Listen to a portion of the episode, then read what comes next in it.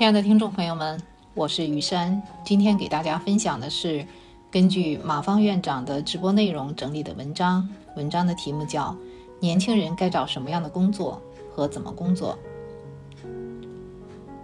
马芳院长在直播的时候，有同学问他说：“工作一年要不要辞职？”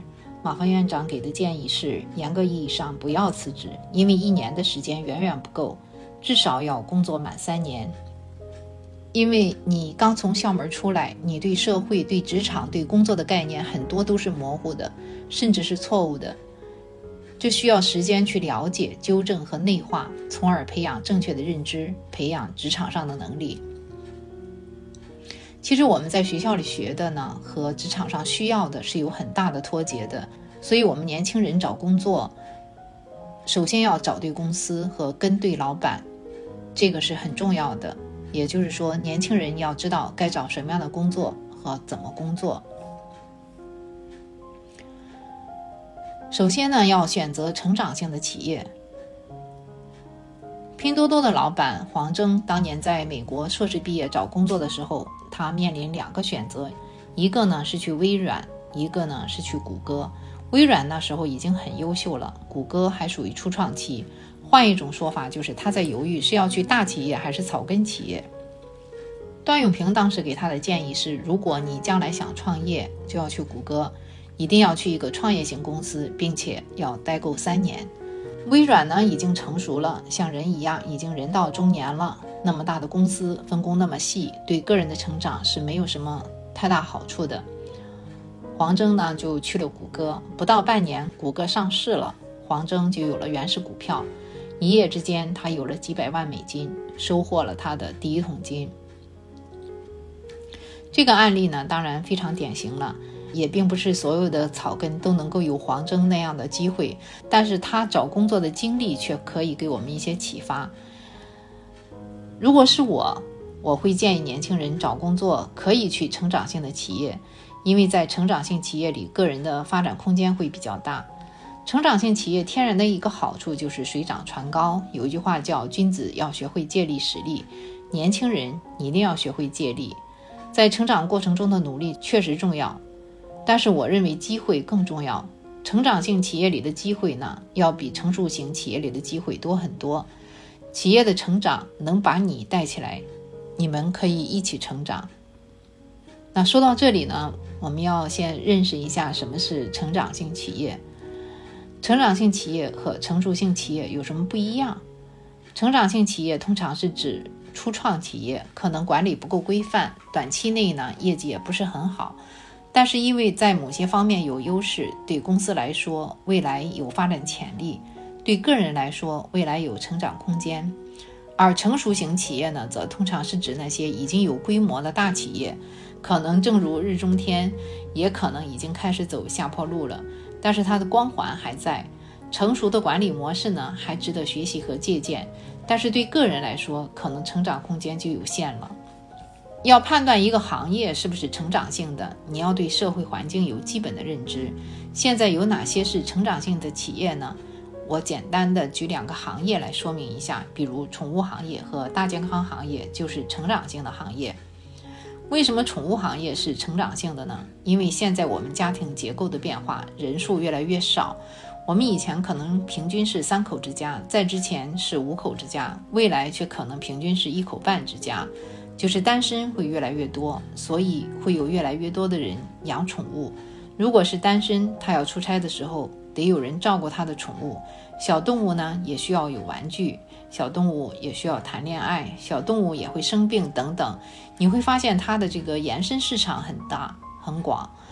宠物市场的定位其实很简单，就是挣有钱人的钱。当然，宠物行业成长性的前提是大环境衣食无忧、一切向好的情况下。现在经济下行，整个国际的环境并不是很好。那宠物行业未来的成长性怎么样，还要再深入思考。大健康行业目前不一定很好，但是未来可以。我们要知道，大健康行业是不包括保健品的，保健品是卖给富人的，跟养老医疗是没有关系的。我们不要陷入误区。大健康行业的成长性是基于目前中国人口的老龄化而言的，就是普通人群的养老医疗。对这个行业我不是特别了解，但是据说呢，养老医疗行业在行业内具体细分的话，能分几十种的。如果你们有对这个行业感兴趣的呢，可以自己多了解一下。当然，找工作也并不是一定要选择成长性好的企业，成熟型企业里也会有比较好的适合发展的工作。或者你如果找不到更合适的成长性企业，也可以选择到一家成熟型企业。这道理都是相通的，因为在成熟型企业，个人的成长空间可能不如成长性企业大，但是成熟型企业往往管理都已经很规范了。进入这样的企业呢，比较容易培养起自己规范化的管理意识。你在那里待上两三年，比较容易培养自己的职场范儿。换一种说法就是，你去一个大企业镀金，当然当地比较知名的大企业就可以。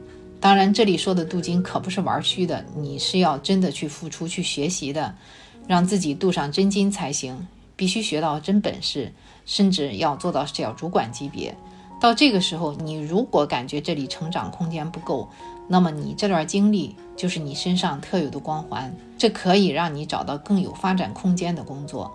找什么样的工作呢？其实并没有一定之规，但是无论是什么样的工作，我们永远要关注的是这份工作是不是有利于自己的成长，这个是一定要这么做的。也有人呢，并不知道企业和工作岗位相比哪一个更重要。我的观点是，企业比工作岗位重要。为什么呢？很多人非常关注自己做什么工作，总是希望自己能做看上去很重要的工作。觉得那样才能显得自己重要和有水平。其实，当你进到一家企业里，你会发现做什么具体的工作不重要，你加入的是什么企业才更重要。当然，专业性很强的工作除外，比如医生。无论是工作还是生活，很多事情的理都是通的。如果你有心，你就会发现单位里的各个工作岗位对你是通的，没有合适不合适。很多企业内部每年都会做岗位人员调整，有竞聘。你想要做到心仪的工作，其实并不难，难的是你要能进到这家企业。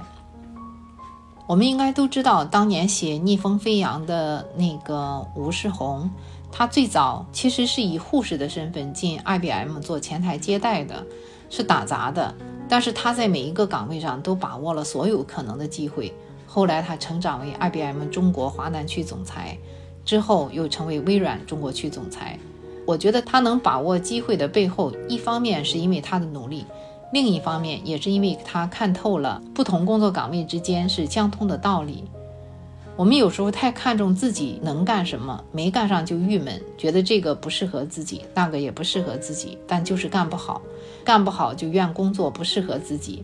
你能干什么？那也只是你认为自己能干什么，并不代表你真实的能力。你认为能做好和你真正能做好之间，永远是咫尺天涯的关系。如果你明白了我刚才说的找工作的逻辑，那么你还需要知道一个规律，就是要坚持。当年段永平也是建议黄峥一定要先在谷歌待三年，为什么呢？首先，你不待够三年，你不会真正了解工作到底是什么，到底该怎么做。你对工作的概念还是蜻蜓点水一样的认知，你也没有见过其他的企业什么样。你在找工作，还是会找自己认知范围内的所谓理想工作，这很容易让你陷入循环跳槽中。其次呢，坚持的结果就是会有更好的机会。大学生因为对社会、对企业、对个人能力的认知有偏差。容易混淆现实和理想的边界，所以在现实和理想有差距的时候，愿意坚持的人并不多，往往一言不合就辞职。企业招聘的应届大学生，通常情况下一年之内能剩下百分之十到百分之二十，剩下百分之三十是高的；三年之内只剩下百分之一到百分之二，所以机会是藏在坚持中的。对于大多数人来说，不是没机会，而是你看不见机会。第三，不要只盯着眼前的机会。我们很多人刚参加工作的时候，往往只看眼前的东西，未来他不看。比如他只看眼前的钱，认为我干一天活你就得给我一天的钱。但是眼前能看到的东西只代表眼前，眼前看不见的东西才代表未来。这是非常简单的道理。眼前能看见的东西是什么？就是给你的工资。眼前看不见的东西是什么？就是给你的机会。而机会能给你带来能力，机会就是给你提高能力的平台，能力才是你真正的财富。坚持能让人看到未来的机会，坚持的背后就是对工作和能力的理解，是把成长看得比金钱和舒适重要。你知道没有一劳永逸的工作吗？世界范围内优秀而伟大的企业也都是凤毛麟角的。所以，并不是所有的人都能有机会像黄峥和吴世红那样进到那么优秀的企业。更多的时候，我们只能选择进入一些很小的初创企业。那么，在这样的企业里，我们也要坚持吗？我的观点是，除非这家企业的老板人品有问题、胸无大志、物欲很重，否则就都是可以坚持的。因为往往初创企业都是百事待兴，在这样的环境下，是最能锻炼一个人的综合能力的。而年轻人最值得珍惜和追求的就是锻炼的机会。